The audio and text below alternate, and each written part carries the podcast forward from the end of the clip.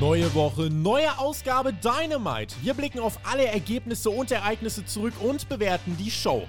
Hört den Spotfight Wrestling Podcast mit der Review zu AEW Dynamite. That's right now.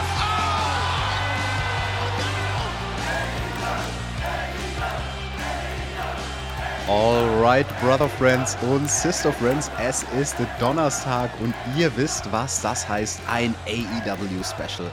Denn jede Woche ist ein Special. Ich hoffe, ihr hattet schöne Weihnachten und jetzt gehen wir schon auf Neujahr zu in großen Schritten. Deswegen ist der New Year's Smash am Start bei AEW und nicht am Start ist der Tobi und auch nicht am Start ist der Flo. Naja, deswegen muss ich mich heute begnügen mit einem Mann, er ist nie kopiert und deswegen auch nie erreicht. Der Peter ohne T, der Per. Ja, einen wunderschönen guten Tag hier zum Jahresendspurt. Letzte Ausgabe AEW Dynamite 2022. Und natürlich, natürlich muss ich dann dabei sein. Ist ja ganz klar. Alle anderen machen Urlaub, keine Ahnung, zwischen den Feiertagen, Weihnachten, vollgefressen, vollgesoffen, ich weiß es nicht. Wir beide, wir sind die Malocher hier. Wir ziehen durch. Wir sind nicht nur heute am Start, auch Samstag bei Rampage sind wir euer Service-Team. Diese Woche steht ganz unter dem Motto Team TJP. TJP. Ja, und Per, ganz ehrlich, also es wird nicht pausiert, wenn es um Podcasts geht. Ich habe an Weihnachten habe ich gepodcastet, ja, da habe ich Rampage gemacht. An Silvester, da werden wir Rampage machen. Wir machen einfach jede Show. Wir sind die Arbeitspferde hier beim Spotfight Podcast und die Arbeitspferde, die haben auch begonnen bei Dynamite, mhm. nämlich Brian Danielson und All Ego Ethan Page. Uh, der ist ja einer von meinen Favoriten. Hm. Und Ethan Page, der wird begleitet von Stokely. Ja, der hat jetzt einen Baseball-Cap auf. Das fand ich sehr lustig. Nachdem der letzte Woche gedisst wurde wegen seiner Glatze, da hat er jetzt erstmal seinen Kopf versteckt. Und der MJF, der guckt sich dieses Opening-Match in der Ehrenloge an und sagt uns, ja, er hat das einzige heiße Mädel in Colorado gefunden. Das war so eine zu tätowierte Maus, sah ein bisschen aus wie Shotzi mit schwarzen Haaren. Hätte bestimmt dem Shaggy gut gefallen. Liebe Grüße mhm. gehen raus. Ja, wir waren in Denver, Colorado im First Bank Center und unser Opener war interessant aufgebaut, denn nachdem MJF kurz etwas sagt und dadurch Brian Danielson ablenkt, hat Ethan Page den direkt mal von hinten attackiert und Ethan hat dann auch erstmal den Anfang dieses Matches dominiert, also wirklich die ersten paar Minuten. Also es gab nicht eine klassische Dominanzphase vom Babyface zu gewinnen von diesem Kampf. Und allgemein war das ein sehr ausgeglichenes Match. Also Danielson, der hat dem Ethan Page viele, viele Phasen gegeben in diesem Match. Es gab dann einige Hope-Spots, wo sich Danielson mal kurz versucht hat, ins Match zurückzukämpfen. Zum Beispiel macht er eine Sequenz, die ich jetzt länger nicht mehr von ihm gesehen habe, wo er in die Ringecke rennt und dann mit Moonsault die Ecke äh, runterspringt und den Elbow Drop hinterher setzt. Und ja, dann macht er den Fehler, Jobs zu machen gegen Ethan Page. Ethan Page, das ist ein Kanadier, der ist stark wie ein Bär. Der ist, der ist ein Holzfäller. Wenn der zuchoppt, da fällt auch ein Danielson um. Danielson kann sich dann mit Yes-Kicks wieder kurz ins Match zurück wresteln, aber wird auch wieder gecuttet von Ethan Page auf eine most basic Art und Weise nämlich einfach nur mit einem Reversal und Back Elbow. Der Ethan Page, weißt du, Per, der braucht nicht die großen Kanonen, der braucht nicht die krassen Move, der ist einfach ein krasser Typ. Fühlst du das genauso sehr wie ich? Auf gar keinen Fall. Ich kann mit Ethan Page so gar nichts anfangen. Der hatte so viele Ansätze schon bei Dynamite, verschiedene Storylines, äh, war mit Scorpio Sky ja auch im Team, als der TNT-Champion war. Das war auch nix und Jetzt kriegt er hier den Opener bei AEW Dynamite und äh, finde ich erstmal gut, dass man direkt mit Wrestling in die Show startet. Hm, das freut mich immer. Das ist eigentlich generell immer ein guter Start in eine Wrestling-Show. Und ähm, auch für Brian freut es mich, dass er jetzt so ein bisschen im Title Picture ist, ne? um den World Title. Also MJF hat so seine Augen auf ihn gerichtet. Der sitzt da oben mit seinem Bubble und der schönen tätowierten Shotzi also gerne kann Shotzi auch zur AW gehen, da habe ich auch kein Problem mit, muss ich sagen. Ähm, aber das war ja so ein schönes Aufbaumatch für Brian. Also Page hatte eigentlich hier am Ende nichts zu gewinnen. Das wussten alle, das wusste man schon vorher. Ja, Per, ich weiß überhaupt nicht, was du da laberst von wegen. Der Ethan Page hat da keine Chance, wie der sich hier in dieses Match wieder reinwrestelt. Der Danielson versucht's mal kurz mit seinem Missile Dropkick, aber das hilft auch nichts. Danach macht er einen Suicide Dive und dann macht Brian aber den Fehler, sich mit Stokely anzulegen. Und das nutzt der Ethan aus und dominiert dieses Match auch in der Werbepause. Und ich finde das so interessant, diese, diese Anfangsphase von dem Match vor der Werbepause, dass wir eben nicht eine klassische Dominanzphase hatten vom Babyface. Das erinnert mich ein bisschen an eine Diskussion, die ich mit Maxter hatte. Mhm. Beim Pro Talk, den haben wir aufgezeichnet. Der kommt am 1. Januar, da könnt ihr euch den anhören. Und da hatten wir ein Match, einen WrestleMania Main Event, wo es ähm, ebenfalls ein Match gab, das sehr unkonventionell aufgebaut war, wo dann zum Beispiel das Babyface eine Heat gemacht hat. Auch so etwas. Also Heat ist, glaube ich, eh ein missverstandener Begriff. Viele Leute denken, Heat macht immer nur einen Heel. Nein, nein. Eine Heat kann auch ein Babyface machen. Und hier in diesem Kampf mit Brian Danielson und Ethan Page war es irgendwie ein bisschen ähnlich, dass ähm, Danielson in den Momenten, wo er sich mal kurz ins Match zurückgerestelt hat, quasi kurze Heatphasen hatte, aber dann eben wieder sehr schnell gecuttet wurde. Also quasi es ging hin und her und hin und her und hin und her mit den Heatphasen. Das fand ich bemerkenswert an diesem Kampf. Und ja, das Comeback dann schließlich kommt von Brian nach der Werbepause. Er reverselt einen Suplex, macht einen German Suplex seinerseits, macht seine Strikes, das Geschehen verlagert sich nach außerhalb des Rings. Da schubst der Stokely dann den Ethan weg und deswegen fliegt der Brian ins Leere mit seinem Flying Knee. Er wird dann in die Ringtreppe gewämst und bekommt noch einen Powerslam auf den Hallenboden ab. Au, das hat wehgetan. Er kämpft sich dann aber zurück ins Match mit einem DDT, mit einem Headkick. Two Count für Brian. Versucht den Labell-Lock, aber Ethan Page, der hat natürlich die langen Beine, ne? Der kommt ans Seil, gar kein Problem. Und dann sind sie am Ende vom Match beide auf den Seilen und es geht so ein bisschen hin und her und ich überlege mir schon so, was wird das jetzt für eine Aktion? Und dann schafft Ethan Page tatsächlich den Avalanche Power Slam.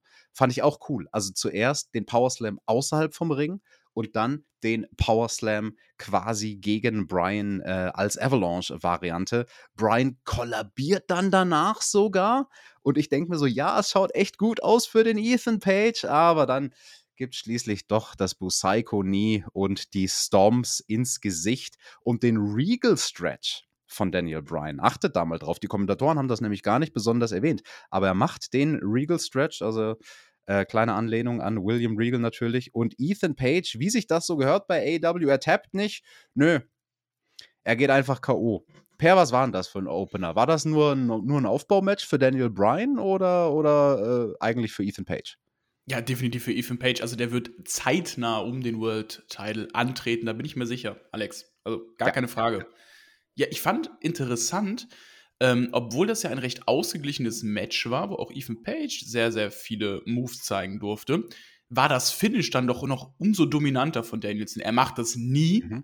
geht nicht zum Pin, macht die Storms, pinnt danach immer noch nicht und dann macht er die Submission und äh, lässt ihn ausnocken. Das fand ich dann doch sehr interessant, weil das Finish sehr dominant war. War nochmal ein Zeichen Richtung MJF. Viel passiert nicht mehr zwischen den beiden. Also es gab am Anfang ja kurze ja, kurze Auseinandersetzung zwischen den beiden, aber nach dem Match passiert jetzt nicht mehr so viel. Mhm. Und äh, für mich ist das die richtige Entscheidung, jetzt Danielson Richtung Titel zu pushen. Ja, das ist der Zweck, den dieses Match definitiv hatte. Danielson aufzubauen auf seinem Weg. Ja, er wird Jagd machen auf MJFs World Title. Mir war das ein bisschen zu wenig, muss ich sagen, bei dieser Show, weil mehr kam Mhm. dann nicht. Also, es gab kein weiteres Segment mehr zwischen Brian und MJF, sondern ja, MJF, unser Champion, er hat halt zugeschaut. Davor hat er ein paar Worte gesagt. Ähm, das ist so ein bisschen ein Trend der letzten Wochen, der sich fortsetzt bei AEW, Mhm. wo ich mir denke so: „Ey, ah, MJF, er ist jetzt das Zugpferd und ich will hoffen, dass er nicht wie so viele Champions zuvor Opfer wird von diesem, ja, Tony Khan Booking, dass sozusagen der Champion ab dem Moment, wo er der Champion ist, gar nicht mehr allzu groß gepusht und gefeatured wird, weil er ist ja der Champion. Um den brauche ich mich ja nicht mehr kümmern. Der ist ja heiß, nur weil er Champion ist. Also das ist ein bisschen ein Denkfehler, finde ich. Und ich hätte mir gewünscht, dass, dass man da schon ein bisschen mehr erzählt hätte. Naja gut, schwamm drüber, vielleicht nächstes Jahr. Und äh, Haken dran an diesen Opener Wir bekommen dann ein Promo-Video für unseren Main Event. Das soll nämlich Joe gegen Wardlow werden, lieber Peer, um die TNT Championship. Ja, richtig. Wir sehen Wardlow backstage. Es ist ein kurzes Backstage-Segment, denn Wardlow spricht darüber. Heute geht es um Powerful Action. Das ist das Stichwort schon für Samoa Joe. Der kommt von hinten, attackiert Wardlow genau just in diesem Moment. Und die beiden haben später noch ein Match. Was machen wir jetzt mit dem Wardlow? Ist der verletzt? Kann er überhaupt antreten, TJ? Der ist kaputt. Der hat das Stahlrohr ans Knie bekommen. Also wie soll denn der arme Mann noch funktionieren? Das ist so die Story, die man uns über die Show verteilt erzählt. Also es gibt dann immer wieder die Gedanken von den Kommentatoren so, oh, wird der Wardlow fit sein oder nicht für den Main Event, nachdem er da von Samoa Joe so hinterrücks attackiert wurde. Ja, und äh, jemand, der sich auch gut damit auskennt, außer Gefecht zu sein, lieber Per, ist der Hangman. Richtig, wir sehen ja nämlich auch durch den Hangman Adam Page beim Arzt zusammen mit der Dark Order. Der hat weiterhin nicht die medizinische Freigabe erteilt bekommen. Dann wird er gefragt von René Paquette, ne? Das ist ja, das ist ja, ich weiß nicht, ob du es wusstest, ist ja die Frau von John Moxley, ne? Und mit ja. dem der, hat der Hangman da ja so, so, eine, so ein Techtelmechtel am Start. Und äh, dann wird er gefragt, ähm, was er zum kommenden Match von John Moxley zu sagen hat. Und Page will eigentlich sofort in den Ring aufbrechen, ne? wieder ins Gesicht auf John Moxley, schön auf die Mappe hauen. Aber dann sagt der Arzt, nee, nee, ist, ist nicht. Äh, wenn du hier wieder kämpfen willst, dann musst du jetzt erstmal ein bisschen Piano machen, musst mal mhm. zwei Wochen nichts machen. Dann könnte ich dir die Ringfreigabe erteilen. Und er hat gesagt, oh, zwei Wochen, wirklich? Das ist ja interessant. Aber die Dark Order hat ihm dann versichert, dass er gar nicht zu Moxley befragt wurde, sondern zu Foxley. Und äh, das ja, weiß ich nicht, fand ich jetzt nicht so witzig. Also war jetzt nicht so mein Humor. Den habe ich überhaupt nicht verstanden, um ehrlich zu sein. Bist du dir sicher, dass du da richtig hingehört hast? Ja, bin ich, bin ich. Falls irgendjemand diesen Witz verstanden hat, dann Bitte schreibt es uns in die Kommentare, weil wir fanden es nicht lustig. Ja, aber etwas, was ich gut fand, lieber Peer, hat beim vergangenen Rampage stattgefunden. Mhm. Da gab es so eine Battle Royal mit einem unaussprechbaren Namen. Da haben Trios-Teams ähm, ja, sich miteinander messen können und die konnten 300.000 Dollar gewinnen. Und als Favoriten waren in dieses Match bei Rampage eigentlich der Blackpool Combat Club gegangen. Und zwei von denen, nämlich Moxley und Claudio, die waren dann auch die letzten beiden Männer in der Battle Royal. Aber gewonnen haben es die anderen beiden, nämlich Top Flight. Die waren zusammen mit AR Fox in dieser Battle Royal. Und weil das quasi die Final Four waren, also Moxley und Claudio und dann aber auch die beiden Jungs von Top Flight, bekommen wir das heute bei Dynamite als Tag Team Match. Ich fand es schade, dass man keine Ausschnitte von Rampage gezeigt hat. Also, wenn du Top Flight schon den großen Sieg gibst in dieser Battle Royal bei Rampage, dann erzähl uns das nicht nur bei Dynamite im Kommentar, sondern dann zeig mir bitte auch diese Bilder. Und die Schlussphase, die war so stark in dieser Battle Royal und ich war gespannt, ob sie es schaffen würden, daran anzuschließen in diesem Match. Weil was Claudio und Top Flight bei Rampage gemacht haben in dieser Schlussphase, das war ein Augenschmaus. Das war eine der besten Battle Royal Schlussphasen, die ich je gesehen habe. Und ja, ähnlich geht es auch hier direkt los, nämlich mit Tempo in diesem Match. Topflight versucht erstmal die simultanen Dives, werden aber gecuttet vom Blackpool Combat Club. Die dominieren auch erstmal. Darius versucht es dann mit einem Missile Dropkick. Das hat mir nicht gut gefallen, weil wir erst in dem Match zuvor im Opener einen Missile Dropkick von Brian Danielson gesehen hatten als Hope Spot und der von Danielson war auch besser. Also gefällt mir nicht, wenn hier Moves kannibalisiert werden.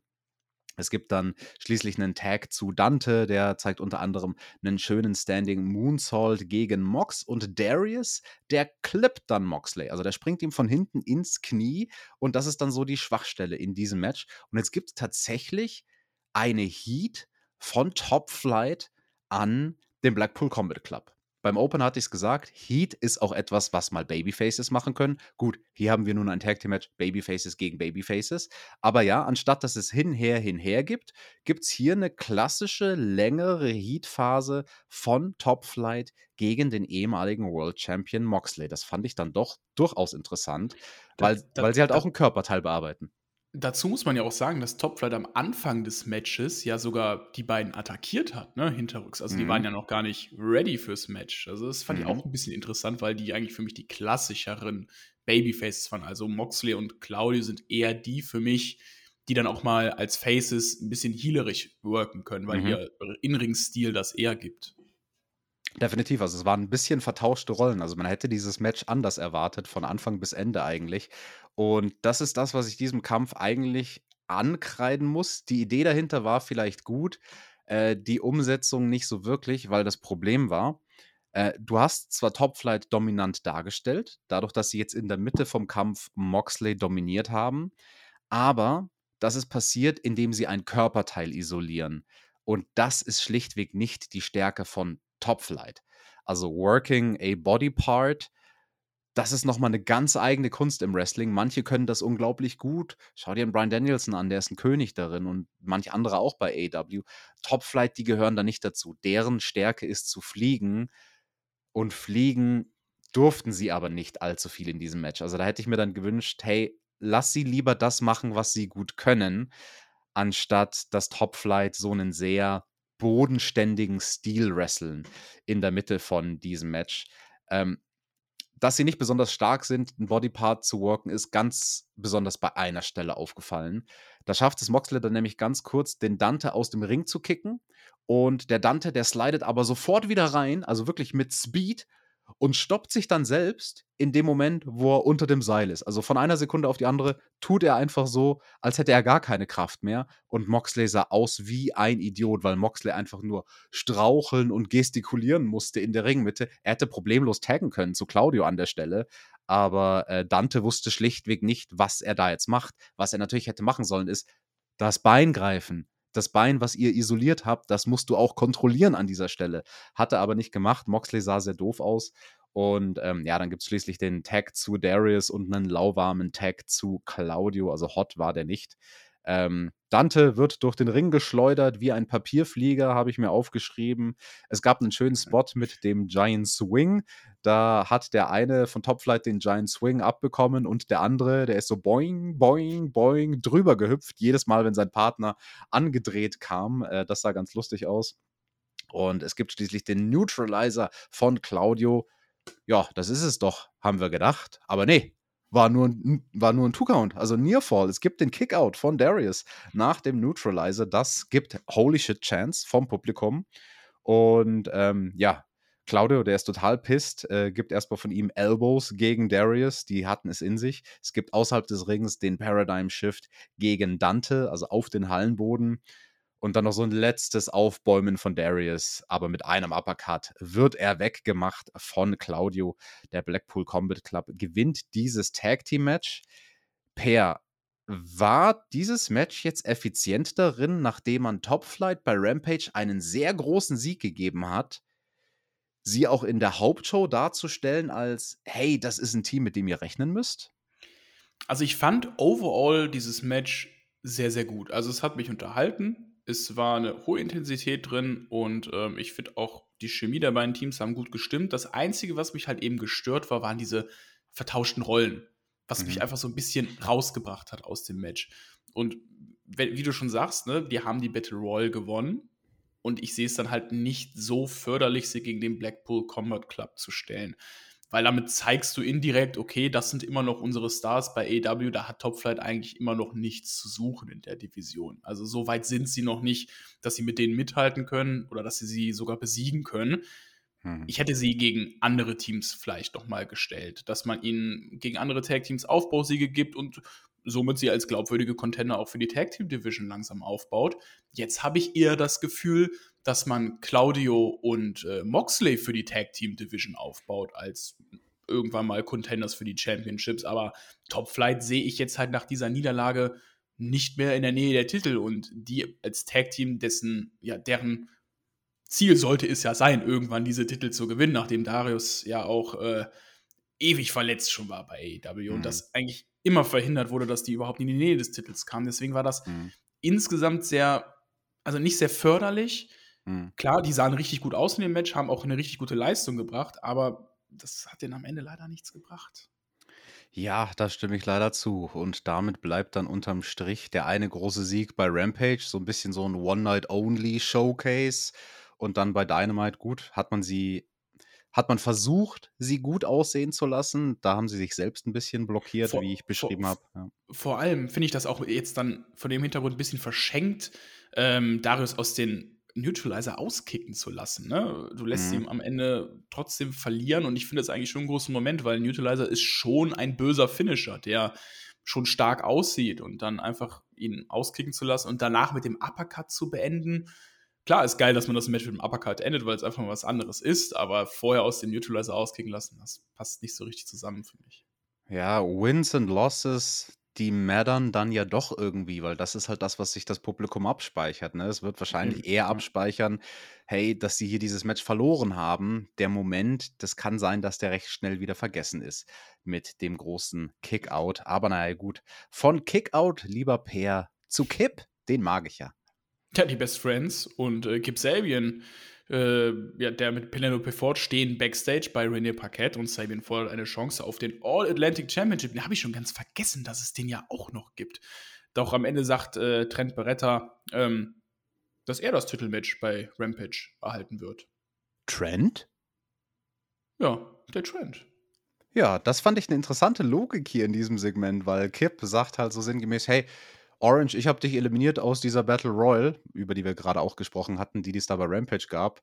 Und dann Orange Cassidy halt so, ja, nee, Moment mal, also mit der Logik, dann wäre eigentlich Trent der nächste Herausforderer, weil der hat ja dich direkt danach rausgeworfen. Und ich fand's lustig, weil Kip wusste gar nicht mehr, was er darauf sagen soll. Und Trent war dann auch so ein bisschen so, echt, ich soll ein Titelmatch kriegen, so, okay, gut, dann treten halt wir als zwei Freunde gegeneinander an. Und der Kip, nachdem er kurz drüber nachdenkt, sagt sich dann aber doch so, ja, ja, macht ihr mal. Ma- Macht euch mal gegenseitig kaputt, so nach dem Motto, ich guck mir Mhm. das mal an. Also da bin ich gespannt drauf. Wir werden drüber reden, lieber Per, bei Rampage. Und worüber wir auch reden müssen, das ist natürlich der Mann, der als nächstes zum Ring kommt. Wäre ich der Tobi, würde ich jetzt auf irgendeinen Knopf drücken. Ich habe hier keine Knöpfe. Als nächstes kam Hook. Und wir wissen alle, was dann passiert. Ein Squash-Match passiert gegen einen Mann, den man das erste Mal sieht bei AW. Mal gucken, ob ich schaffe, seinen Namen auszusprechen. Balaam Lynx. Also er ist die Wildcat. Rar. Ja, hat aber trotzdem keine. Chance gegen, gegen den guten Hook. Der wird fertig gemacht in wenigen Sekunden. Das klassische Hook. Squash-Match, Kataha, Jemay, Tap, Tap, Tap. Viel interessanter ist ja, was danach passiert ist. Ja, nach dem Match kommt nämlich die Firma heraus und äh, Stokely Hathaway, hatte der eigentlich da auch seinen Cap an? Ich weiß es gar nicht mehr. Hatte Bin der seine Cap wieder noch an? Nee, ich glaube, die hat er dann wutentbrannt im Opener irgendwann mal zur Seite geworfen. Der trägt Stimmt. jetzt stolz seine Glatze wieder. Der fragt auf jeden Fall, ähm, warum so viele Menschen eigentlich denken, dass Hook so ein harter Hund ist. Und Morrissey macht sich dann zur Attacke bereit, doch dann kommt der Jungle Boy raus. Und der kann zumindest dann Lee Moriarty, der auch draußen ist, abhalten. Aber dann, lieber Alex, kommt Morrissey zum Ring und äh, stellt sich dann neben Hook. Und das war eigentlich schon mal so der erste Moment, glaube ich, in Hooks Karriere, wo Hook wirklich er nicht nur kleiner, gut, er ist sowieso kleiner, aber wo Hook einfach mal schwächer aussah, weil er hat bis jetzt nur Squash-Matches bekommen, jede Fehde gewonnen, die er bekommen hat. Er ist FTW-Champion. Und jetzt steht da einer vor ihm, der ungefähr fünf Köpfe größer ist als er und will ihn dann attackieren. Nimmt ihn in den Chokes, aber der Jungle Boy kann noch rechtzeitig kommen und dann Hook saven. Also Jungle Hook ist immer noch am Start bei Dynamite. Ja, ich fand ja das viel wichtiger, was vor diesem Chokeslam Hochheben passiert ist, weil da gab es eine interessante kleine Minisequenz von äh, Morrissey und Hook, beziehungsweise Big Bill, wie jetzt der gute Morrissey ja heißt. Da ging nämlich Morrissey dem Hook an den Hals, er ging ihm an die Gurgel zum Chokeslam. Der Hook schlägt ihm den Arm weg, versucht seinerseits einen Suplex. Also er versucht ja. wirklich, den fünf Köpfe größeren Mann zu suplexen. Der macht aber nur einen Elbow und kontert das damit. Also das fand ich ganz cool, weil beide quasi versucht haben, eine große Kanone abzufeuern und bei beiden hat es nicht geklappt. Und der Hook, obwohl er ja körperlich unterlegen war auf jeden Fall, ich würde nicht sagen schwächer, aber körperlich unterlegen, ähm, der hat sich halt die Butter vom Brot nicht schmieren lassen. Ne? Also der hat sich gesagt, so ja gut, das ist halt jetzt endlich mal eine Challenge. Also Mhm. gebt mir mal, gebt mir mal einen großen Gegner, nicht so eine kleine Wildkatze hier. Und das fand ich ganz interessant. Also war, ein- war ein schönes Segment und ja, vielleicht wird hier ein Tag Team Match aufgebaut, aber gucken wir mal, wie es weitergeht bei dieser Personenkonstellation. Ich sag mal so, ich finde es schön, dass Hook jetzt endlich mal ein bisschen mehr Tiefe in seinem Charakter bekommt und jetzt auch vielleicht mal eine größere Storyline hat, eben gegen so einen Morrissey und die Firma. Ähm, weil vorher, ja gut, wir haben jetzt Hook schon sehr, sehr lange gesehen seit seinem Debüt und es war eigentlich immer dasselbe: Squash-Matches, äh, Mini-Fäden, Rampage-Matches und er muss jetzt einfach mal langsam den ersten Schritt machen, äh, nicht den ersten, sondern den nächsten Schritt machen, hm. weil sonst, ja, äh, gibt er mir eigentlich auch gar nichts mehr in dem Produkt. Das beeindruckende Debüt von Action Andretti wird gezeigt. Das ist der Mann, der Chris Jericho ja besiegt hat. Ähm, bevor die erfolglosen Wochen von Chris Jericho anschließend zusammengefasst werden. Äh, dann steht Jericho backstage und gibt an, dass Ricky Starks einen großen Fehler gemacht habe, als er das Angebot der Jericho Appreciation Society abgelehnt hat. Er werde Starks in der nächsten Woche eine Lehrstunde erteilen. Vorher hat er aber noch einen Rat für Adretti. Er fordert ihn auf, nie wieder zur AEW zu kommen und äh, am besten in den Indies zu bleiben und diesen Sieg gegen Jericho als sein Karriere-Highlight einfach so bleiben zu lassen. Ja, was, haben die gegen den Adretti, TJ? Was soll das? Finde ich nicht nett. Ja, ich glaube nicht, dass der Action Andretti diesem Rat von Chris Jericho folgen wird. Also der ist zwar ein Veteran und auf seiner Brust, da stand auch Established 1990. Also seit über 30 Jahren ist der im Ring im Seil geführt. Aber nee, ich glaube, der Action Andretti, äh, das war nicht sein letztes Stündchen, auch wenn für ihn die Feuerwerke... Der Reigns entthronen. Hm, ich glaube nicht. Aber auch wenn für ihn dieses Jahr das Feuerwerk ein paar Tage zu früh leider losging, den werden wir schon wiedersehen. Hoffentlich, hoffentlich. Ja, äh, hast du sonst noch was zu sagen äh, zu der Ansage gegen Ricky Stark? Wir sehen nächste Woche dann in der ersten Dynamite des Jahres 2023, äh, welche ja auch einen neuen Look bekommen wird, dann das Match Jericho gegen Ricky Starks und da freue ich mich eigentlich drauf. Das ist äh, ein gutes Match für Ricky Starks, der auch seinen nächsten Schritt jetzt macht auf der Karriereleiter und äh, ich hoffe, er bekommt da den Sieg, oder? Definitiv, also darüber haben wir auch schon die letzten Wochen gesprochen, nachdem Ricky Starks das World Title Match verloren hat. Und dann habe ich so die Frage in den Raum gestellt: Ja, gut, war es das jetzt mit ihm und verschwindet er jetzt wieder irgendwo in der Midcard bei einem zu großen Roster oder versucht man weiter, ihn in der Upper Midcard zu halten? Und ja, ein Aufbausieg gegen Chris Jericho, das wäre natürlich was. Und du hast es gesagt, Dynamite nächste Woche dann mit einem neuen Look and Feel. Da haben wir in den Grafiken, beziehungsweise in dieser einen Match-Grafik von Jericho gegen Ricky Starks, einen kleinen Vorgeschmack drauf bekommen. Also es sah so ein bisschen lasermäßig aus, so ein bisschen bläulich von den Farben her. Bin mal gespannt. Ja, Raw und SmackDown wahrscheinlich integriert jetzt in die Shows. So sah es ein bisschen aus, wie Raw und SmackDown zusammengebatscht. Oder Survivor Series zum Beispiel, ne? wenn Survivor Series ja auch mal blau-rot aufeinander trifft. Ah, ich bin mal gespannt. Ich freue mich auf jeden Fall drauf. Nach der Werbung sehen wir die äh, Mogul Affiliates. Das ist ja das neue tolle Stable von Swerve Scott. Die stehen auch backstage mit René Paquette und Swerve Strickland gibt an, Keith Lee ersetzen zu müssen. Jetzt habe er zwei Leute unter sich, die an seine Führungsstärke glauben. Dann kommt Wheeler Utah dazu und zeigt sich sehr angewidert von Strickland. Anschließend fordert ihr ihn zu einem Match bei Rampage heraus. Ähm, was ich interessant finde, Parker Boudreau ist ja auch Teil dieses Stables. Hat man eigentlich irgendwie erklärt, wie er von den Trustbusters gesplittet wurde? Ich bin jetzt da nicht Nein. der, der jede Folge Dynamite schaut, aber ich dachte mir so, der war doch bei den Trustbusters und das hat man gar nicht erklärt, ne? Null. Ich habe tatsächlich die letzte Ausgabe von Dark oder Dark Elevation so durchgeskippt, um bevor, ja, bevor Parker Boudreau dann jetzt hier bei den Mogul Affiliates aufgetaucht ist, also bei diesem mhm. Stable von Swerve Strickland. Und da war er dann einfach noch bei den Trustbusters. Und ein paar Tage später war er es halt nicht mehr. Also der hat jetzt einen Stable-Wechsel gemacht. Gut, besser ist es, weil, sorry, also die mhm. Trustbusters sind halt so ein zusammengeworfener Haufen. Also, äh, nee, wirklich, da ist er hier besser aufgehoben. Ja, was es mit diesem tätowierten Götzmann auf sich hat, das wurde uns noch nicht gesagt. Also da äh, wird äh, ein bisschen verwaltet.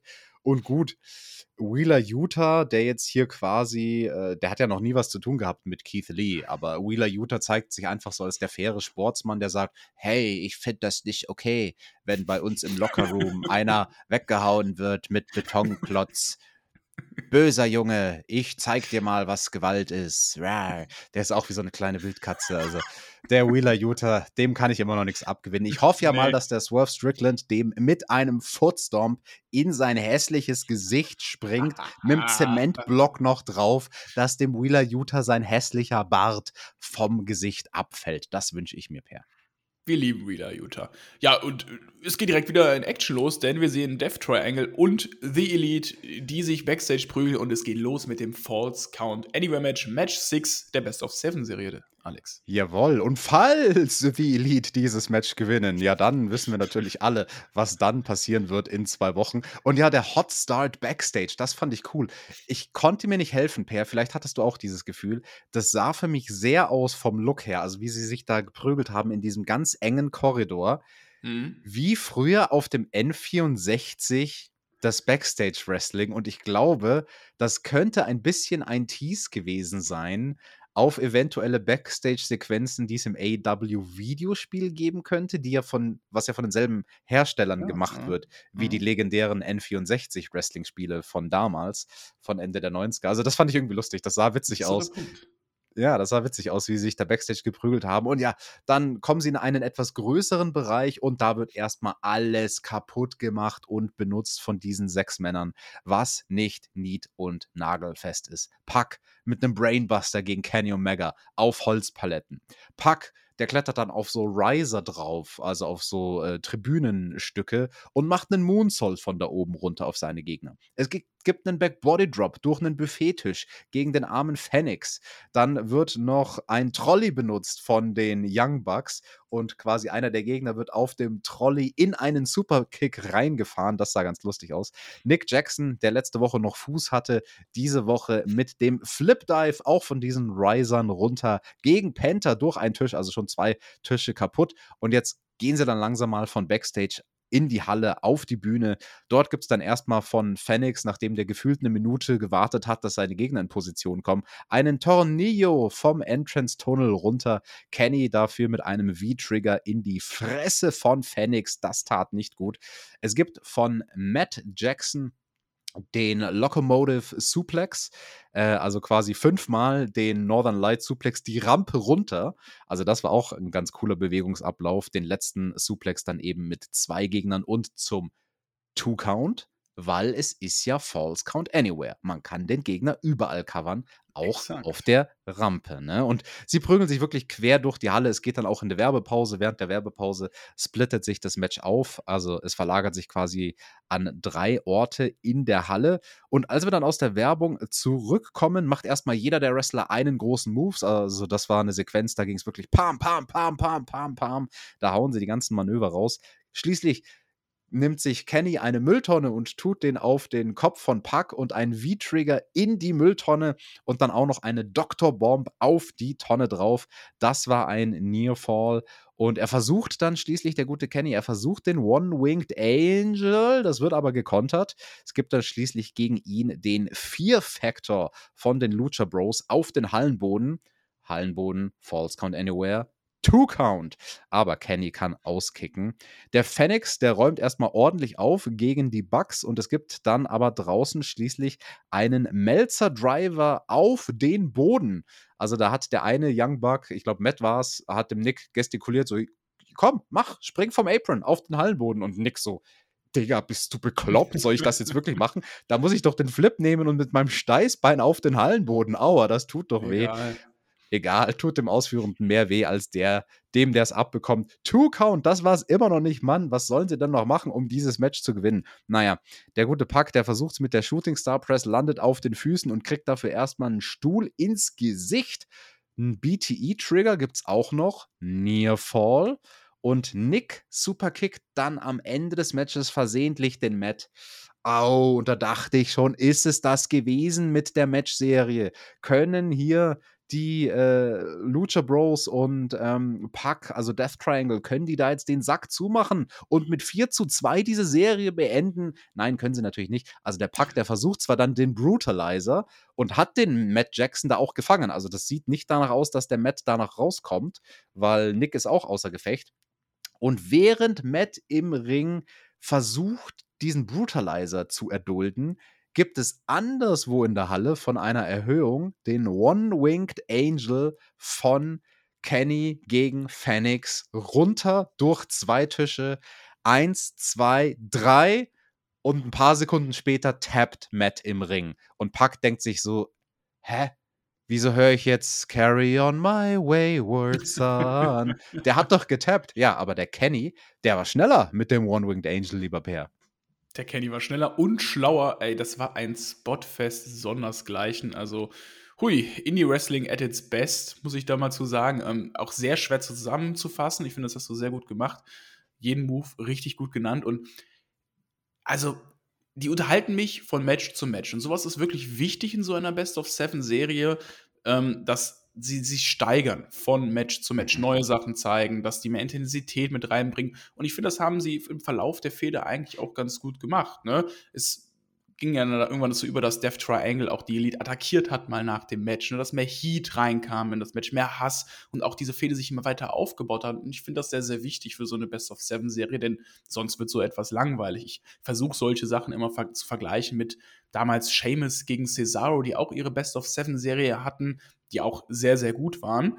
Und bis jetzt muss ich sagen, ey, die machen alles richtig hier ähm, steigern sich von Match zu Match und haben immer was anderes abgeliefert. Ne? Jetzt war es ein Full Scott Anywhere Match. Ich glaube, jetzt im nächsten Match wird es ein Ladder-Match, soweit ich mhm. weiß, ne? Richtig? Es hat einen ähm, unaussprechbaren Namen. Ich versuche es erst gar nicht. Genau, wir versuchen es erst gar nicht. Das Einzige, was natürlich mal schön wäre, wenn ich nicht diese Erwartung, die ich halt vor einem Match habe, bestätigt bekomme. Ich weiß natürlich, okay, die Elite wird jetzt dieses Match gewinnen und dann gibt es das mhm. alles entscheidende siebte Match ey, wie geil wäre es denn, wenn einfach überraschend mal Death Triangle das Ding gewinnt. Irgendein Pin aus dem Nichts, Death Triangle Match 6 gewinnt die Fehde. Das ist mal was Unerwartetes. Du weißt halt eben als Zuschauer, okay, es wird zu diesem siebten Match kommen. Du musst halt versuchen, irgendwie dieses Spotfest zu genießen. Deswegen hauen die auch richtig, richtig viel raus, um auch die Zuschauer bei Laune zu halten, weil eben am Ende alle wissen, dass The Elite gewinnen wird, weil es eben dieses entscheidende siebte Match geben wird. Ja, das war allen klar, dass es das siebte Match geben wird. Ich bin da aber bei dir. Das wäre prinzipiell auch eine interessante Art und Weise gewesen, das zu bucken. Einfach den Leuten zu sagen, nee, nix da. Nach dem sechsten Match ist die Serie vorbei. Das Leitermatch könnte man in so einem Szenario ja auch irgendwann in einem halben Jahr noch bringen und dann ja. würde es vielleicht noch mal mehr bedeuten.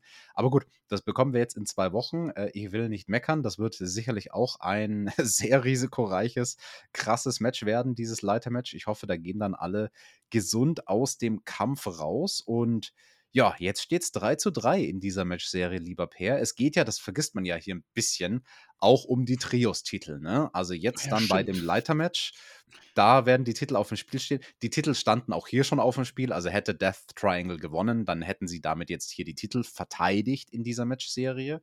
Ähm, Wer wird es denn machen? Bucken sich die Ego-Booker von The Elite direkt wieder zum Titel, nachdem ihnen der Titel ja aberkannt wurde mit dem kleinen Techtelmechtel, was sie da mit CM Punk hatten? Das wäre das wahrscheinlichste Szenario, wenn ich jetzt als AEW-Fan darauf schauen würde. Aber wer weiß, vielleicht gibt es ja auch noch das House of Black, das irgendwie eingreift im Leather-Match. Vielleicht kommt ja FTR mit CM Punk heraus und greift ein. Einfach so viele ja. tolle Möglichkeiten. Du, du hast doch den Podcast gehört von Dex, ja. Da hat er auch ein bisschen die Gerüchteküche angefeuert zu dem Thema und ja, hat sich dafür ausgesprochen. Jetzt Jungs, also er hat plädiert an seine Kollegen, an The Elite und an CM Punk, jetzt kommt, rauft euch zusammen, macht Business und äh, dann können wir alle zusammen Geld verdienen und was Cooles kreieren mit dieser Real-Life-Geschichte. Ähm, ja, ich lache ja am Ende, wenn du recht behältst. Also dann, dann spielen wir deinen Soundbite ein, wenn dann am Ende wirklich FTR und CM Punk rausgelaufen kommen und alle Leitern kaputt machen oder so. Das äh, wäre durchaus lustig. Dann haben sie den Larry dabei und der Larry, der beißt dann einfach unten in die Leitern, dass die Leitern alle umkippen, ja, dann können die nicht mehr stehen. Der Larry sieht aber auch wirklich böse aus mit seinen Fläschchen, ah. muss ich mal sagen. Oh. Definitiv. Ja, gut. Das war die Trios-Action für diese Woche und auch für dieses Jahr. Wir wurden köstlich unterhalten und unterhalten wurden wir dann auch, lieber Per, von dem Video, was als nächstes kam. Also wirklich mein Highlight dieser Dynamite, dieser Diss-Track von The Acclaimed gegen Jeff Jarrett und ähm, Jay Lethal war das ja genau. Jay Lethal und Jeff Jarrett war göttlich. Ich bin ja sowieso großer Rap-Fan, habe dann versucht, alle Lines, die gut waren, herauszuhören, weil der Beat war mhm. schon geil. Der Beat war schon geil, es war sehr geil geflowt und da waren sehr geile Sachen dabei. Zum Beispiel Jeff Jarrett ist nicht relevant seit 2000 oder 2004. Ach, 2004 war es, genau. Same. Ja, der ist schon eigentlich damals auch schon nicht relevant gewesen. Und sehr geile Line, die relativ am Anfang kam, fand ich, war, du bist der schlimmste Jeffrey seit Dahmer. Also wer es kennt, die Netflix-Serie Jeffrey Dahmer ist ja dieser Kannibale, der Menschen in seine Wohnung schleust und dann auf brutalste Weise ermordet und äh, teilweise auch aufisst. Also es war schon eine sehr, sehr, eine sehr, sehr gute Punchline gegen Das den ist- Jeff Jarrett. Das ist unhöflich, Menschen zu essen. Das ist, ja, das ist nicht nett. Finde ich auch.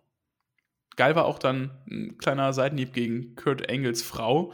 You are selling money like it's Kurt Angles wife. Die nehmen wirklich kein Blatt vor den Mund. Dann eine relativ softe Line mit Du siehst Sterne wie ein Passwort, fand ich eine, ähm, ja, fand ich einen sehr, sehr guten Vergleich, hat mir gefallen als Rap-Fan. Ähm, hat dann auch kurz Lethal natürlich Mhm. ähm, und, und Jared damit äh, aufgezogen, dass sie gegen Flair verloren haben, als er 74 Jahre alt war. Ja, das kann man auch bringen. Und am Ende auch wirklich brauche ich diesen Song auf Spotify. Das ist ein grandioser Distrack. Ich weiß gar nicht, wie lange er ging. Ich glaube, so zwei Minuten circa. Würde ich im Auto pumpen. Geiler Flow, geile Lines. Gibt von mir eine 10 von 10 Rap-Punkten. Oh, wow, das ist mal eine Bewertung, lieber Peer. Und ja, definitiv sehr unterhaltsam, dieses Segment. Der Jay Lethal, der wurde ja auch ordentlich durch den Kakao gezogen. Ne? Also da gab es ja diese Darsteller da auf dem Spielplatz und der eine war halt so der Oh yeah, Macho Man. Und Jay Lethal wurde aufs Korn genommen, weil der halt eigentlich nur ein Verschnitt ist vom Macho Man. Und jetzt ist er ein 20 Jahre Wrestling-Veteran und noch nie hat irgendjemand versucht, ihn nachzuahmen. Also niemand hat jemals versucht, Jay Lethal nachzuahmen. Das sagt ja auch was aus. Also wir claimt, die schießen da wild um sich. Ähm, das war schön. Ich würde jetzt am liebsten noch weiter über diesen Diss-Track reden, damit wir nicht, lieber Per, über das Mhm. anstehende Damenmatch reden müssen. Weil, also erstmal alles gut, ne? Tai J kommen raus, Tai J AS, ne? Wunderbar. Augenschmaus, hübsche Frauen im Doppelpack, mega gut. Und dann Ruby Soho, ja. Die, die, hat- die hat sich ja die perfekte Partnerin gesucht, wie sie uns neulich in der Promo gesagt hat. Und rauskommt Willow Nightingale. Lieben wir. Ja. Finde ich prima. Und die Ruby, die ist ja so richtig heiß darauf, Anna, Jay und ähm, der Ty Conti auf die Mütze zu geben. Und weil die Ruby so heiß ist, also die will direkt vor Beginn des Matches, will die auf die Gegnerinnen losgehen und deswegen beginnt Willow Nightingale das Match für ihr Team. Also das fand ich auch doof. Wenn eine der beiden halt schon so wild drauf ist, den Gegnerinnen jetzt auf die Fresse zu geben, ja, dann lass halt auch die Ruby das Match beginnen. Aber naja, gut. Ähm, Willow Nightingale twerkt dann und das war der Zeitpunkt, wo ich vorgespult habe. Äh, Ich habe dann nur noch das Finish gesehen. Habe ich irgendwas verpasst, Per? Ich glaube, es gab wahrscheinlich Heat gegen Willow Nightingale und dann gab es eine Werbepause und dann gab es in der Werbepause noch Heat und am Ende lagen alle vier am Boden und dann sind wir langsam ins Finish gegangen, oder? Ja, richtig, genau. Am Ende haben die Heels halt gewonnen und ich wusste nicht, was ich aus diesem Sieg mache. Das Match war gar nicht schlecht. Also da, da kann man jetzt gar nichts gegen sagen. Ich fand das wirklich wrestlerisch gar nicht schlecht. War halt aber schon das Lowlight der Show, weil du hattest so viel Wrestling in dieser gesamten Show und da war es klar, dass die Damen untergehen werden. Also das war vorher zu Also, das war ein undankbarer Spot, ne? Nach dem Ja. False Count Anywhere Match und dann nur ein, zwei Minuten dieser Diss-Track und dann ging es direkt weiter mit der Action. Also, normalerweise freue ich mich sehr, die Damen bei AW zu sehen. Und es gibt ja immer den einen Damenblock an dieser Stelle der Card bei Dynamite. Und diesmal habe ich mich aber wirklich dabei ertappt, mir zu denken, so, boah, nee, das Match, das muss jetzt nicht Mhm. sein. Auch wenn es handwerklich nicht schlecht war, ne? Also die Finishing-Phase, da gehe ich vielleicht der Vollständigkeit halber noch drauf ein. Nachdem es dann diesen Quadruple Down gab, wo alle vier Damen am Boden lagen, gab es schließlich einen Schlagabtausch von Ruby und Ty und dann schließlich einen Headbutt, bei dem beide kollidieren und Ruby kollidiert aber in den Pin. Hätte ich als Finish gekauft, war aber Mhm. nur ein Nearfall. Und Anna Jay am Ende, die macht dann eine Ablenkung, indem sie sich einen Stuhl unterm Ring hervorholt. Und Ringrichterin Aubrey Edwards nimmt ihr aber den Stuhl weg. Und währenddessen Ty Conti hinter dem Rücken der Ringrichterin holt sich einen eigenen Stuhl und wirft den Ruby Soho zu, so nach dem Motto: Fang mal. Und Ruby Soho steht da erstmal zwei Sekunden da, wirklich, und hält ganz brav sich diesen Stuhl vors Gesicht, bis es Ty dann endlich schafft, mit ihrem Pumpkick angesprungen zu kommen. Also da denke ich mir, wenn du den Kick nicht flüssig aus der Werfbewegung heraus machen kannst, schau dir mal ein Match von Rob Van Dam an. Dann lass es. Also, wenn der Gegner bzw. die Gegnerin erstmal zwei Sekunden dasteht mit dem Stuhl, tu das dem Gegner nicht an, weil dadurch sah Ruby Soho so dumm Ja. aus. Und ja, am Ende noch Thai KO und ähm, das Ganze auf die Nase. Ja, die Nase von der Ruby, die wurde ja erst gebrochen von der Thai. Und jetzt gibt es hier wieder Stuhl ins Gesicht und Thai KO. Mensch, Mensch, Mensch, die arme Ruby. Die tut mir leid. Und äh, leid tun mir auch die Ass Boys, weil die haben wir dann backstage gesehen in einem Segment, was finde ich deren Momentum ziemlich gekillt hat, weil letzte Woche besiegen sie FTR, riesengroßes Match. Und diese Woche werden sie quasi gefragt, hey, was habt ihr dazu zu sagen? Und korrigiere mich, falls ich falsch liege, Per, aber sie haben doch sinngemäß nichts anderes gesagt, außer dazu sagen wir nächste Woche was. Ja, aber sie hatten einen guten Grund, weil sie gehen Party machen, Alex. Sie haben gesagt, Ach wir müssen jetzt gehen, weil wir gehen Party machen. Wir werden uns nächste Woche zur FTA äußern. Und ich muss sagen, Party machen finde ich schon einen relevanten Grund. Ja, aber eine Woche nach dem Sieg brauchst du keine Party mehr machen. Eine Woche nach dem Sieg hätte ich es besser gefunden, wenn man uns Ja. jetzt wirklich was erzählt mit denen. Also, du weißt, was ich meine, ne? Mein Kritikpunkt ist, es wurde einfach verwaltet an dieser Stelle. Man zeigt sie zwar, aber nur dadurch, dass ich sie sehe, wird mir keine Story erzählt. Also in der Story ist, ist gar nichts vorangegangen bei denen. Du hast halt echt wirklich, gerade auch jetzt bei diesem Segment gemerkt, dass halt einfach die Zeit wieder gefehlt hat bei Dynamite. Du hast wirklich so viele Backstage-Segmente auch wieder reingeballert Mhm. in die Show. Da fehlt halt eben einfach die Zeit, um was Sinnvolles mit den beiden zu erzählen. Ne? Und das ist ein sehr guter Punkt, den du ansprichst, weil das kritisieren wir ja immer. Also, dass man einen Follow-up braucht. Das ist das große Problem bei AW, einen Follow-up zu bringen, nachdem Charaktere einen großen Moment hatten. Mhm. Die Ass-Boys hatten letzte Woche diesen großen Moment. Und also zumindest ist es ein kleiner Schritt in die richtige Richtung, dass man sie überhaupt zeigt. Also, ich glaube, noch schlechter fände ich es, wenn man sie gar nicht zeigen würde. Weil auch das gab es in der Vergangenheit sehr oft, dass jemand einen großen Sieg holt und dann in der nächsten Woche ist die Person einfach nicht da. Wird auch nicht gezeigt und so, ist einfach nicht da. Und zumindest sehen wir sie, aber da muss noch mehr kommen. Und also ich könnte mir vorstellen, dieser Michael, der äh, quasi von WWE jetzt zu AEW gekommen ist, der da ganz viele ähm, TV-Erfahrung hat, wie es darum, also wenn es darum geht, eine TV-Show aufzubauen. Vielleicht war das jetzt auch so die Handschrift von dem, ist jetzt eine pure Vermutung von mir, ich spekuliere nur an der Stelle. Aber vielleicht passieren jetzt solche Segmente, wenn auch reingequetscht, weil man sich bei AW darüber bewusst geworden ist, Moment mal, wir müssen einen Follow-up bringen, irgendeinen Follow-up. Irgendwas ist besser als gar nichts. In dem Mhm. Fall war es aber ein undankbares 20 Sekunden Backstage-Segment. Schwamm drüber, wir kommen zur Card. Willst du oder will ich? Nach dir bitte. Rampage, da müssen wir drüber reden. Weil bei Rampage wird auch geredet von Jamie Hater, die wird reden und Moxley wird reden. Das finde ich ja Uh. sowieso lustig, wenn angekündigt wird, hey, Person XY wird reden. Okay, bin ich mal gespannt, was die so erzählen. Wir haben ein All-Atlantic Championship Match von Orange Cassidy gegen Trent. Trent. Und wir haben die TBS Championship von Jade Cargill. Die wird aufs Spiel gesetzt gegen Kiera Hogan. Also, das ist ja eigentlich ein Match, das wäre eines Pay-Per-Views würdig. Und wir bekommen es bei Rampage per. Da müssen wir drüber reden. Und außerdem Oh auch ja. Swerve Scott, der dem Wheeler Utah ins Gesicht springen wird. Und bei Dynamite im neuen Look nächste Woche bekommen wir Ricky Starks gegen Chris Jericho. Und ja, der Ricky Starks, der wird ja dann interviewt von der Renee. Der wird interviewt, ja. Er zeigt sich sehr erbost über die Aktion gegen Action Andretti und hat versprochen, sich nächste Woche dann an Jericho bei Dynamite zu rächen. Das Match zwischen den beiden ist das einzige bis jetzt für kommende Woche bei Dynamite angekündigt. Genau, also mehr Matches werden dann bei Rampage angekündigt. Das ist wahrscheinlich der Hauptgrund, Rampage zu gucken. Und äh, wie fandest du diese Promo von Ricky Starks? Das würde mich jetzt mal interessieren. Jemand wie du, der nicht jede Woche AW guckt, aber der sehr wohl das Produkt stetig verfolgt. Wie wirkt Ricky Starks in dieser einen Woche für dich? Mm, Vom Look her fand ich ihn eigentlich ganz cool. Also auch Mhm. sein Auftreten hat mir eigentlich ganz gut gefallen. Ähm, seitdem er jetzt wieder ein bisschen an Fahrt aufgenommen hat und auch gerade nach dem Match gegen MJF hat er für mich deutlich an Standing gewonnen Mhm. und auch einen tieferen Charakter bekommen, weil diese Promo hat für mich nochmal richtig was rausgeholt, auch für den Charakter Ricky Starks. Ähm, ich fand diese, dieses Backstage-Segment jetzt nicht besonders gut. Er hat jetzt über, seinen, über die Aktion gegen Action Andretti geredet und sich nochmal an Jericho gewandt, aber grundsätzlich wirkt er für mich deutlich größer als noch vor einigen Wochen.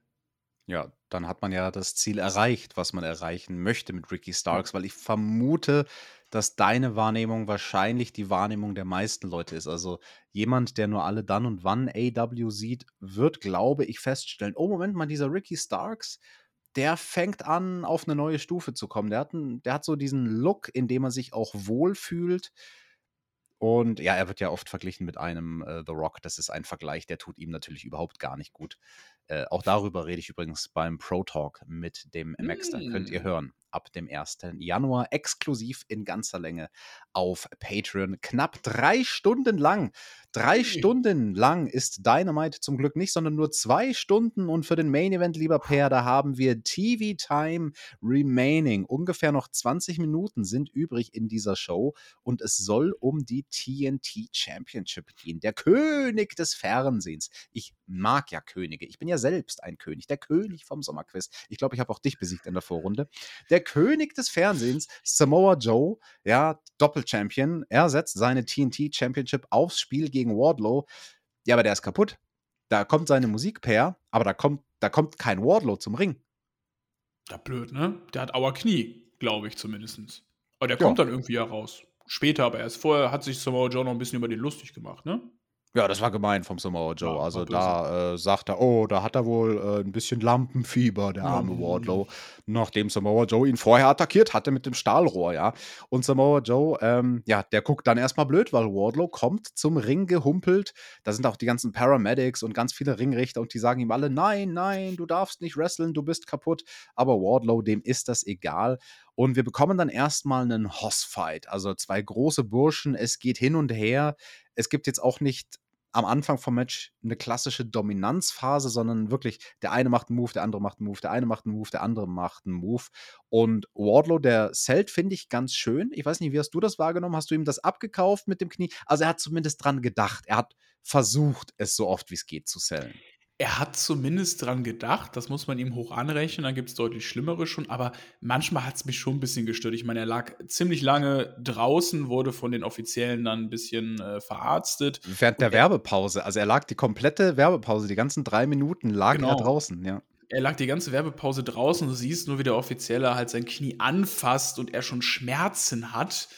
Aber dann im Match später, im weiteren Verlauf, sah das dann doch ein bisschen anders aus. Ne? Das, ja, hat, das hat mich dann ein bisschen gestört. Vor allem, als er dann wieder im Ring ist, packt er krasse High-Flying-Aktionen ja. aus. Also es gibt die Swanton-Bomb von ihm, wo dann auch die Kommentatoren sagen, ja, das war dumm, weil da landet er echt nicht schön auf dem Knie. Also beziehungsweise vor allem, er steht so auf der Ringecke, haut sich so zweimal gegen das Knie. Oh, und springt so ganz locker, als wäre nichts gewesen. Er haut so zweimal gegen sein Knie. Also das fand ich dann auch irgendwie zum Schießen, weil es eigentlich totaler Bullshit ist. Ja, und danach war er auch erstmal kaputt und es gibt den Double Down, also beide liegen am Boden. Wardlow dann schließlich mit zwei German Suplessen, also auch interessant, dass er trotz des kaputten Knies den Move überhaupt versucht gegen mhm. einen deutlich schwereren Gegner wie Samoa Joe. Und dann der eine Spot im Match, wo ich mir gedacht habe, so, okay, die Swanton Bomb, das lasse ich dir durchgehen mit dem, ich hau mir aufs Knie, juhu! Aber dann läuft er auf Seil wie eine Gazelle mit dem Whisper in the Wind und es gibt den Two-Count und ich frage mich nur, why? Wieso musst du diesen Trademark-Move in diesem Match raushauen, wenn die Story ist, dass dein Knie kaputt ist? Sorry, wenn mein Knie kaputt ist und mein Knie war in der Realität schon oft kaputt, da bin ich nicht mehr die Ring die Ringecken raufgerannt, weil das geht nicht, wenn dein Knie wirklich kaputt ist. Also der eine Spot, der hat mich richtig rausgerissen. Der hat mich sehr mhm. rausgerissen aus der Illusion, ähm, aus der Match-Story, die man hier versucht hat zu erzählen. Naja, schwamm drüber, gibt einen Headbutt von Wardlow und diesen Rearback, diese Rearback Clothesline zum Two-Count. Und Samoa Joe, der ist schlau, macht einfach einen Leg Sweep und plättet damit wieder seinen Gegner. Es geht dann auf die Ringecke da kann aber Wardlow die Oberhand gewinnen und er schafft es quasi Samoa Joe aus der Ringecke rauszupflücken zu einer Powerbomb. Aus der Position ist eine Powerbomb natürlich leichter, als so wie Wardlow sie klassischerweise macht in der Ringmitte. Und genau das ist der Fehler, weil das versucht Wardlow dann seine klassische Powerbomb in der Ringmitte und da kollabiert er, weil das Knie hält einfach nicht. Es geht nicht. Er kriegt Samoa Joe nicht hoch. Joe macht das einzig Richtige, konsequent. Er geht mit dem Chop-Block direkt auf das Knie los. Es gibt den Kokida Clutch und Wardlow geht K.O. Er tappt nicht, er ist einfach K.O. Das Match wird abgeläutet. Also wir bekommen dasselbe Finish wie im Opener, wo auch Ethan Page K.O. gegangen ist im Regal Stretch von Brian Danielson. Das gefällt mir nicht, dass wir dasselbe Finish zweimal in der gleichen Show haben. Aber gut, schwamm drüber. Samoa Joe, der ist immer noch König des Fernsehens, hält seinen Titel nach oben. Und äh, ja, dann konnte ich Dynamite ausschauen, Per. Oder ist da noch was passiert nach dem Match? Skateboard wurde noch gefahren. Oh, kam Cora mhm. Jade. Ja, richtig. Ja, nee, der Darby Allen kam natürlich. Der Darby kam mit seinem Skateboard und hat das dem Samoa Joe auf den Rücken gehauen, weil Samoa Joe nach dem Match hat es kurz so aussehen lassen, als würde er jetzt dem Wardlow die Hand geben, hat es dann aber doch nicht gemacht, hat dann Wardlow attackiert mit dem Gürtel, hat den Wardlow ausgenockt und ähm, ja, wurde dann schließlich von äh, Darby in die Flucht geschlagen. Also Darby der, ähm, ja, sagt uns quasi, hey, ich habe es auf den TNT-Titel abgesehen. Ach ja, und davor, das habe ich jetzt ganz vergessen. Da, äh, unser Thumbnail-Pair. Was, was habe ich da auf unserem Thumbnail gesehen, wo der, wo der Wardlow kaputt am Boden lag? Was hat der Samoa Joe gemacht? Der geht aus dem Ring raus, holt sich so eine Werkzeugkiste und was kramt der da hervor? Es wurde abgescissert bei Dynamite. Oh. Und zwar nicht nur oh. hier mit den Fingern, sondern der Joe, der hat eine echte Schere rausgeholt, hat sich den Zopf vom Wardlow geschnappt und tatsächlich hat ihm einfach die Haare abgeschnitten, Alex. Also ich dachte so, ja, vielleicht setzt er an, da passiert noch was. Nein, er hat es durchgezogen, er hat einfach die Haare abgeschnitten. Darby Allen dachte sich, ja, ich komme erst raus, wenn er ihm die Haare abgeschnitten hat. genau, sorry, also das, sorry, dass wir da jetzt durcheinander gekommen sind. Ne? Erst gingen die Haare ab und dann ähm, kam halt eben Darby Allen zur Rettung ein bisschen zu spät. Ja, ja, die Haare sind jetzt weg, also keine Ahnung. Wardlow, der hat ja jetzt nicht die Riesenmähne. Also, ich mhm. musste fast lachen, wie Tony Schiavone das kommentiert hat. Oh nein, er schneidet ihm den Pferdeschwanz ab. Seinen Man-Bun. Zitat Ende. So nach dem Motto, alles, nur nicht der Man-Bun. Und ja, also es sah schon ganz cool aus. Samoa Joe, zu dem passt das irgendwie, dass er quasi den Skalp des Gegners nimmt, wie so ein wild gewordener Indianer. Ich skalpiere dich jetzt. Aber mein Gott, die Haare, die er da hatte, die waren halt de facto so lang. Also das ja, wächst ja. halt in fünf, sechs, sieben Wochen wieder nach. Und ähm, von daher war das jetzt nicht so dramatisch, wie wenn, keine Ahnung, Molly Holly bei WrestleMania 20 eine Glatze bekommt. Ne? Aber ja, nichtsdestotrotz, Wardlow, ähm, den werden wir jetzt dann wohl im neuen Look sehen. Ja, Per, was machen wir da draus aus diesem Run des Wardlow? Der ja vor nicht allzu langer Zeit dieses Jahr einen MJF besiegt hat beim Pay-Per-View. Das war die große Kulmination deren Fehde. Und ab da ging es irgendwie bergab für Wardlow dieses Jahr, oder? Also er wurde zwar TNT-Champion, aber der Run war mhm. auch nur so lauwarm. Und jetzt verliert er hier, kann sich den Titel nicht zurückholen ja, Karriere vorbei, würde ich sagen, oder?